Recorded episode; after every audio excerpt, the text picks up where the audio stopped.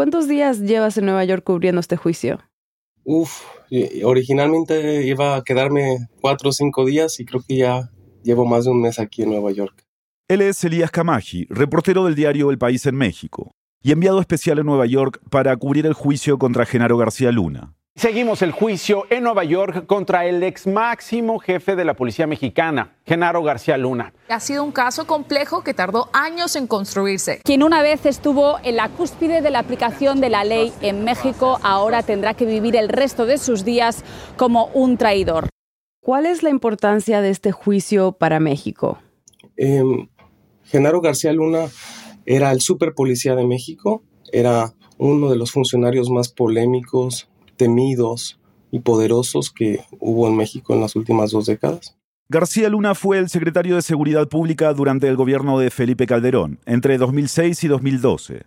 Fue el hombre que encabezó la guerra contra los cárteles en México, un ambicioso plan que Calderón lanzó a finales de 2006 para, supuestamente, acabar con el narcotráfico.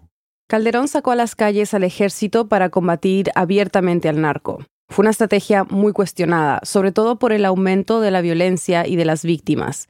Se estima que esta guerra contra el narco, que comenzó a finales de 2006, hasta ahora ha dejado más de 350.000 muertos y, según las estadísticas del gobierno, más de 93.000 personas desaparecidas. Y hoy García Luna se ha convertido en... El exfuncionario mexicano de más alto rango que ha sido juzgado en Estados Unidos. Pero Elías dice que este proceso no es solo sobre este personaje tan crucial en la guerra contra el narco. O sea, yo creo que este juicio va más allá de Genaro García Luna, porque se ha convertido en una especie de testimonial del narco en México. Hasta ahora, todo lo que se sabe de los primeros años de la guerra contra el narco en el país se dio a conocer a través de libros, películas, series y trabajos periodísticos. Pero por primera vez tenemos a los protagonistas de esta guerra diciendo yo maté, yo torturé, yo secuestré, yo soborné a las autoridades. Entonces es un juicio que en México ha causado muchísimas expectativas. Probablemente sea el juicio del año, de la semana, de, de la década, del siglo. Además es visto como una especie de secuela del juicio contra el Chapo Guzmán, que en 2019 fue condenado a cadena perpetua por traficar millones de dólares en drogas y por conspirar para asesinar enemigos cuando era líder del cártel de Sinaloa. Y como escucharemos más en detalle en unos minutos, durante este juicio contra el Chapo, un exmiembro del cártel dijo que durante años le había entregado maletas con al menos 6 millones de dólares en efectivo a García Luna es otra vez el cártel de Sinaloa el que está involucrado y en el mismo tribunal en el que cayó el Chapo, es ante el mismo juez que llevó ese proceso, es prácticamente en la misma sala. Y es precisamente el detalle de que fuera en otro país, en Estados Unidos, lo que para Elías representa el gran drama de este juicio. En la parte de la verdad histórica tenemos este testimonial del narco, pero en la parte de la justicia no se le está haciendo justicia a las víctimas en México, sino a las víctimas del otro lado de la frontera, en el último eslabón de la cadena del narcotráfico. Y eso creo que es, pues es bastante duro para nosotros. Estar viviendo este proceso a 3.000 kilómetros de la frontera es durísimo, durísimo.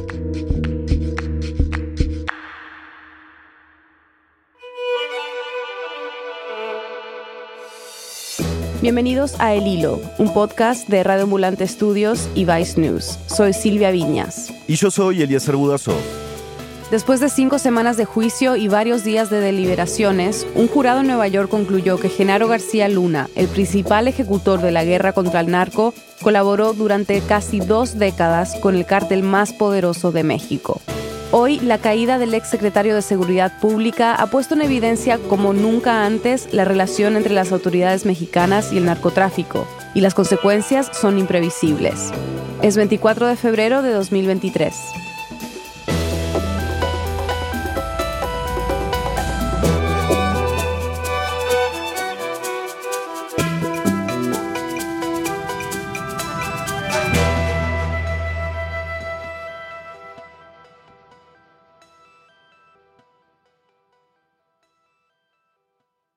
Genaro García Luna estaba acusado de cinco cargos. Tres por tráfico de drogas, por aceptar millones de dólares en sobornos del cártel de Sinaloa para permitir el tráfico de cocaína a Estados Unidos. Otro cargo es por delincuencia organizada y otro por dar declaraciones falsas. es decir, por mentirle a las autoridades estadounidenses. Muchas personas se preguntan como si Genaro García Luna es acusado de narcotráfico, ¿por qué no hemos visto fotos de él cargando los paquetes de cocaína? ¿O por qué no hemos visto fotos de él contando el dinero sobre, sobre los, los paquetes de marihuana? Aquí en Estados Unidos hay un delito que es la conspiración. Un plan entre dos o más personas para cometer un delito. Pero para acusar a alguien de conspiración, primero tienes que probar que la conspiración existe. Entonces, por increíble que parezca, los fiscales tuvieron que comprobar que el cártel de Sinaloa existía ante este jurado y que este cártel de Sinaloa vende pues, drogas que llegan hasta Nueva York y otras ciudades de Estados Unidos. Eso les da una justificación de por qué se puede juzgar en Estados Unidos. ¿no? Ese es el cargo por delincuencia organizada. Se le llaman empresa criminal continua. Y eso quiere decir que en 20 años no dejó de colaborar con el cártel de Sinaloa. Pero ¿cómo llegan a él? O sea, ¿cómo llega Genaro García Luna, ¿no? un exfuncionario mexicano con tanto peso, a este momento?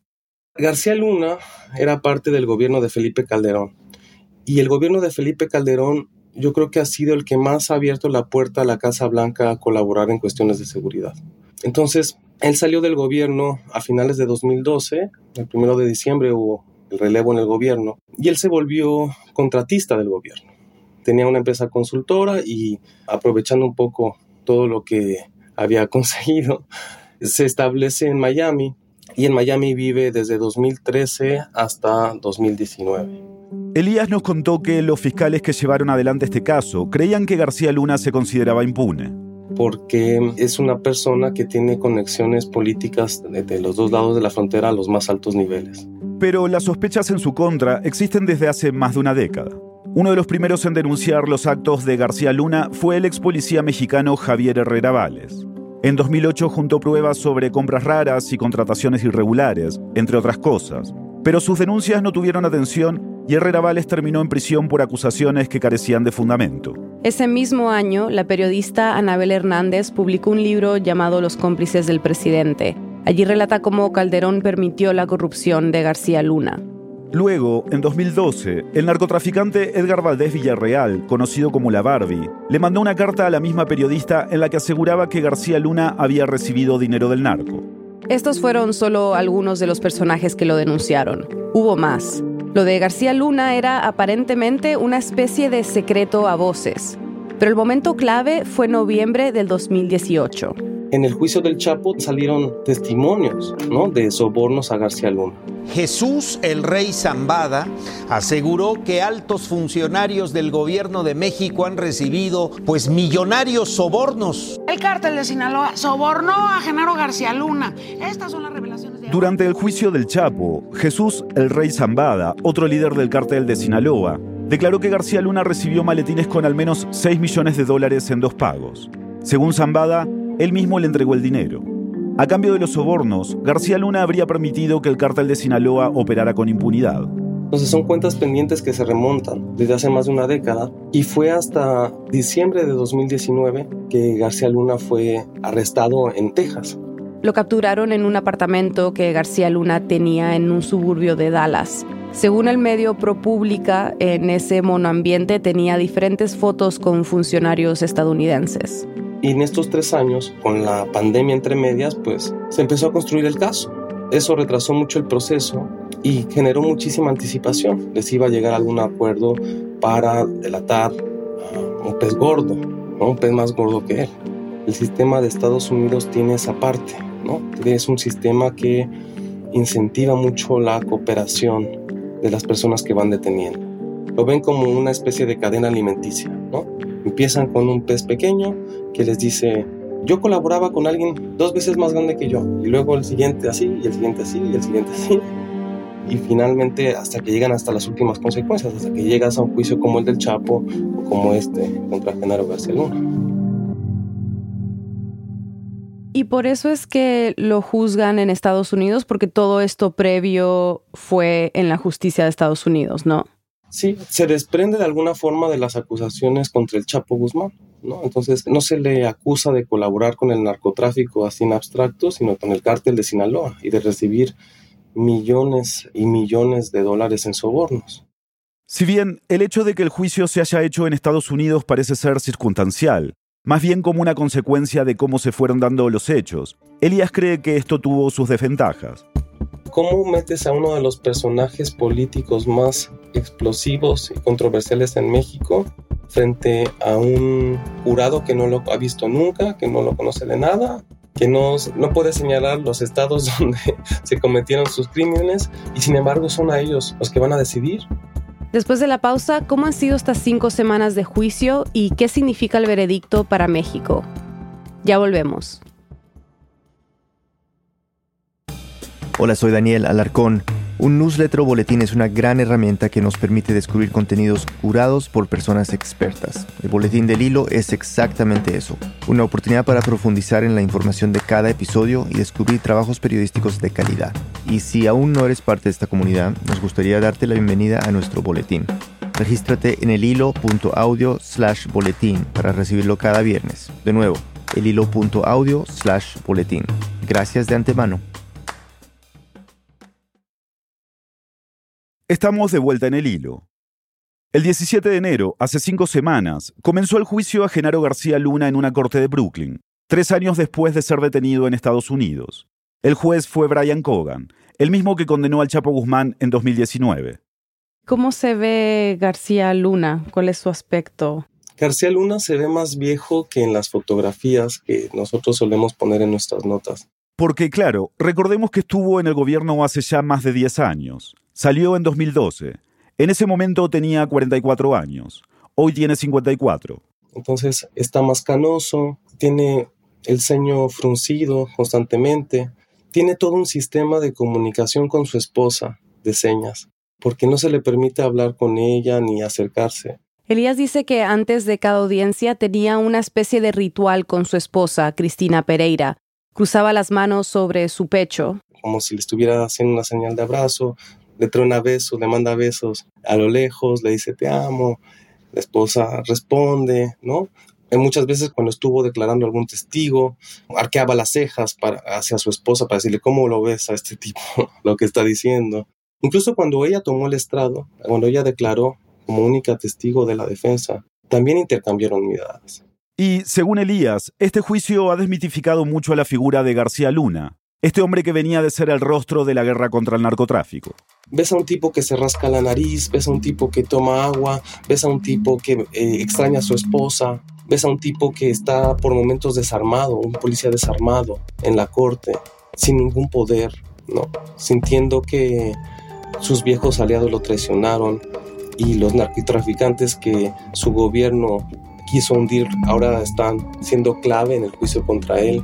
Y de repente lo ves como intentando ser más fuerte de lo que puede.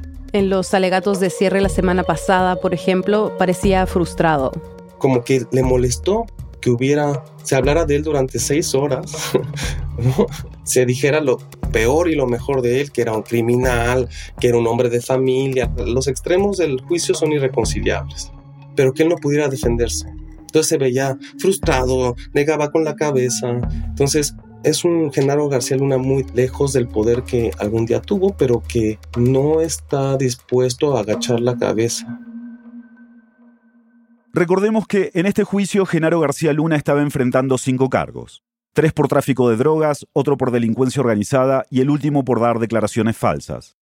¿Cuáles eran las pruebas más contundentes que tenía la Fiscalía en contra de García Luna? Lo principal son testimonios de antiguos narcotraficantes. El primero fue Sergio Villarreal Barragán, alias El Grande, un ex policía corrupto que comenzó a operar en grupos criminales como el Cártel de Sinaloa, el Cártel de Juárez y la organización de los Beltrán Leiva. Villarreal acusó a García Luna de formar parte del grupo del Chapo Guzmán y de recibir sobornos mensuales durante años. Otro de los que declaró fue Oscar Nava Valencia, alias El Lobo, ex líder de un antiguo cártel que operaba en tres estados. Según su versión, sobornó a García Luna a cambio de protección, información clasificada y facilidades para su red de narcotráfico. También fue testigo Jesús el Rey Zambada, hermano de uno de los fundadores del cartel de Sinaloa. Durante el juicio contra el Chapo Guzmán, como mencionamos antes, Zambada acusó a García Luna de recibir sobornos. Y Elías nos explicó que esta apuesta de la fiscalía de presentar todos estos testimonios fue muy polémica. En Estados Unidos los testimonios se consideran evidencias. Basta con una persona que diga él lo hizo o ella lo hizo para que un jurado lo pueda considerar prueba suficiente.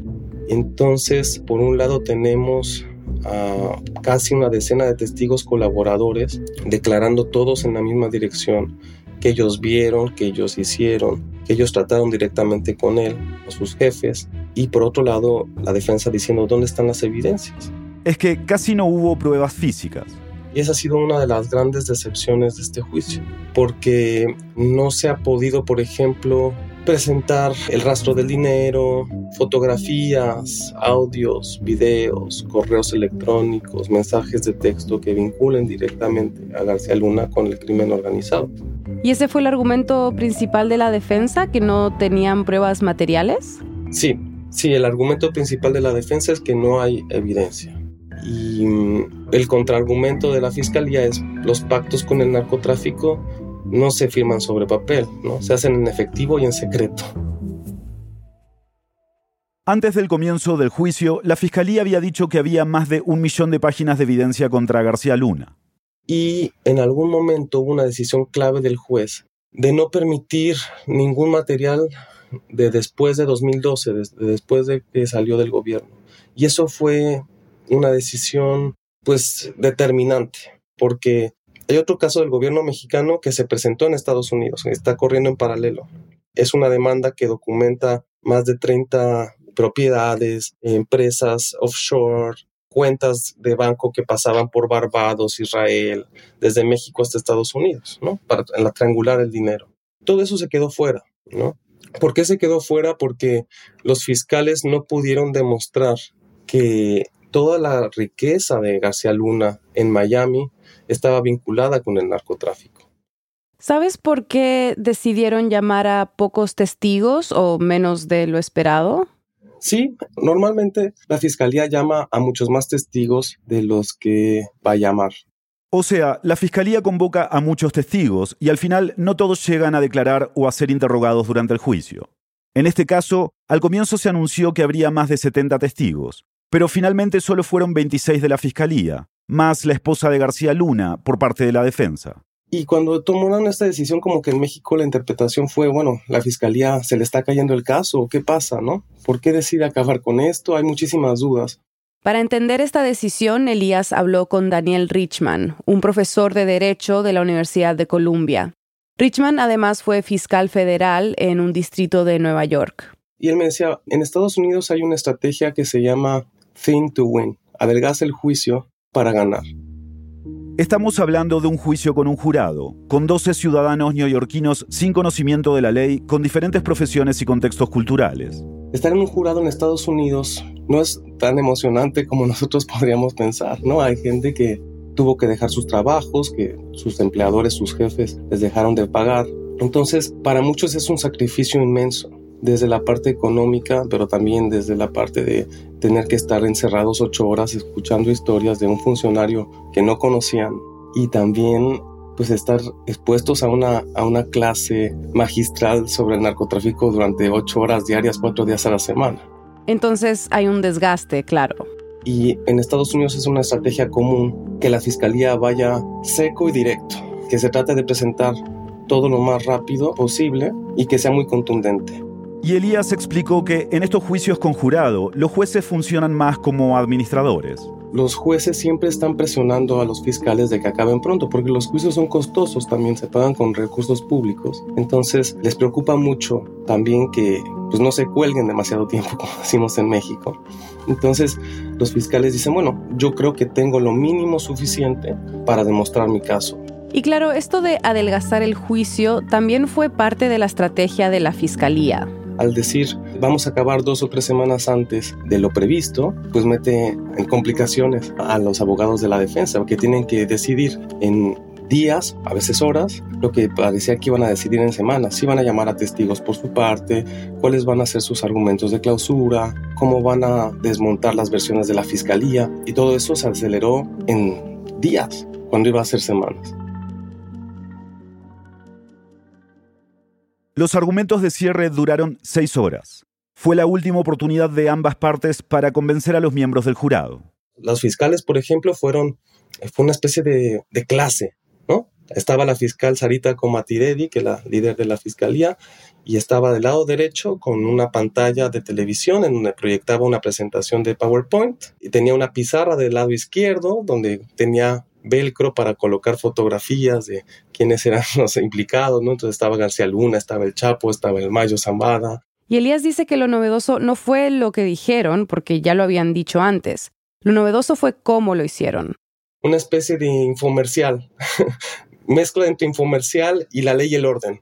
De alguna forma, mm. ¿no? O sea, o un programa de, de, religioso de estos que hay en la televisión, ¿no? O sea, ¿verdad que tiene sentido? Que todos digan lo mismo y es una cosa impresionante de ver, impresionante porque el contraargumento de los abogados de García Luna es, no caigan en esa trampa, este hombre es inocente, es un hombre de familia, es un hombre que puso el pecho a las balas.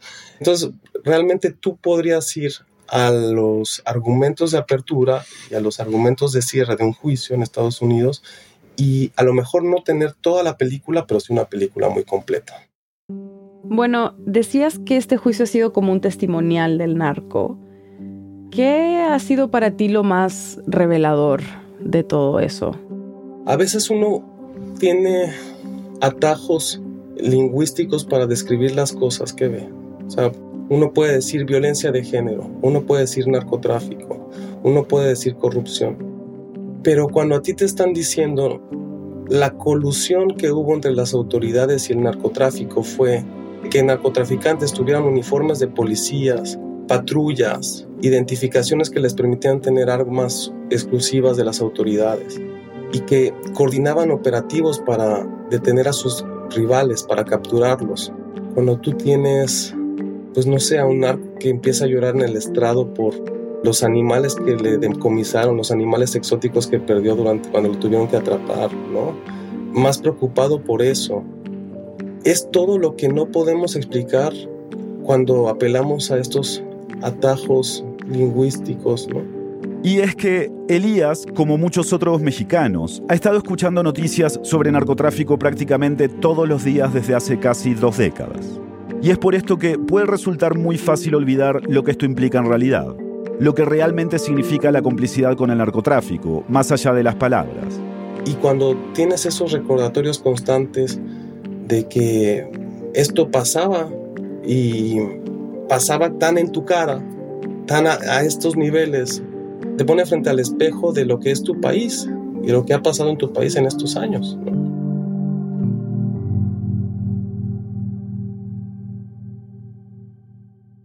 Otro aspecto revelador para Elías han sido las visiones que existen sobre un mismo problema en cada lado de la frontera. Hay dos caras de la moneda. Por un lado, cuando se habla sobre la guerra contra las drogas, en México suele ser un problema de seguridad pública. Y por el otro lado, en Estados Unidos se habla de un tema de salud pública. La interpretación del problema es radicalmente distinta. Entonces, lo que ha sido asimétrico, desigual en este juicio, es que siempre se ha dicho que el papel de los mexicanos está sobredimensionado y el de los estadounidenses se habla muy poco. Lo que no existe muchas veces es una reflexión de los estadounidenses, decir, bueno, ¿cuál es nuestra parte de la responsabilidad? ¿Pero crees que este juicio va a llevar a una discusión sobre eso, sobre el rol de Estados Unidos como consumidor? Yo creo que no.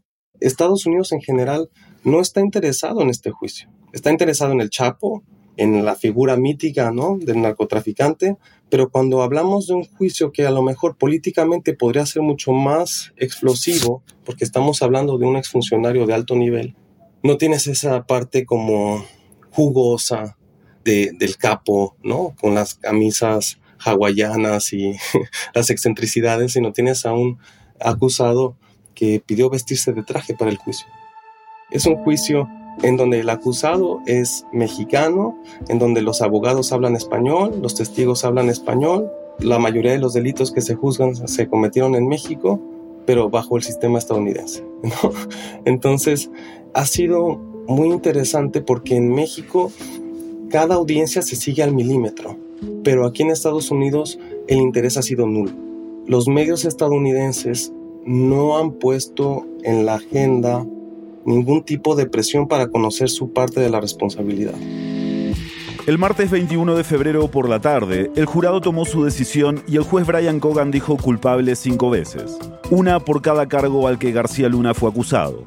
Dar el veredicto tomó unos 20 minutos. Y a kilómetros de distancia de Nueva York, del otro lado de la frontera, todo un país hablaba de esta noticia. Es un fallo histórico para México. Estamos hablando de un funcionario que llegó hasta lo más alto del gobierno y que este juicio deja ya sin lugar a dudas que existió esta colaboración entre las autoridades mexicanas y el narco. Ya podemos quitar las etiquetas de supuestos o aseguró. Es una verdad jurídica. Yo creo que nos va a tomar mucho tiempo digerir las consecuencias de todo lo que vimos esta semana en Brooklyn y creo que va a ser olas en México y que puede pues ser un antes y un después para la política de nuestro país. El juicio ya terminó, pero todo lo que viene después, las discusiones, las implicaciones, las consecuencias, las interpretaciones, seguramente van a seguir durante mucho tiempo más. En junio de este año, el juez Kogan dictará cuánto tiempo deberá pasar García Luna en la cárcel. La condena va entre los 20 años de prisión y cadena perpetua. Al cierre de este episodio, los abogados de Genaro García Luna no habían dicho si iban a apelar la decisión de la Corte. Después del fallo, el expresidente Felipe Calderón publicó un comunicado en Twitter. Ahí dice que él es un hombre de ley que respeta las resoluciones judiciales y que ésta no le quita mérito a la lucha contra la delincuencia. También aseguró que jamás negoció ni pactó con criminales, que la política de seguridad de su gobierno dio resultados y dijo, aquí cito, la ruta que trazamos fue la correcta. Una enorme cantidad de usuarios mexicanos en esa red tomaron la respuesta de Calderón como una muestra de cinismo y manifestaron su esperanza de que la condena a García Luna pueda conducir al exmandatario a rendir cuentas por los crímenes cometidos durante la guerra contra el narco.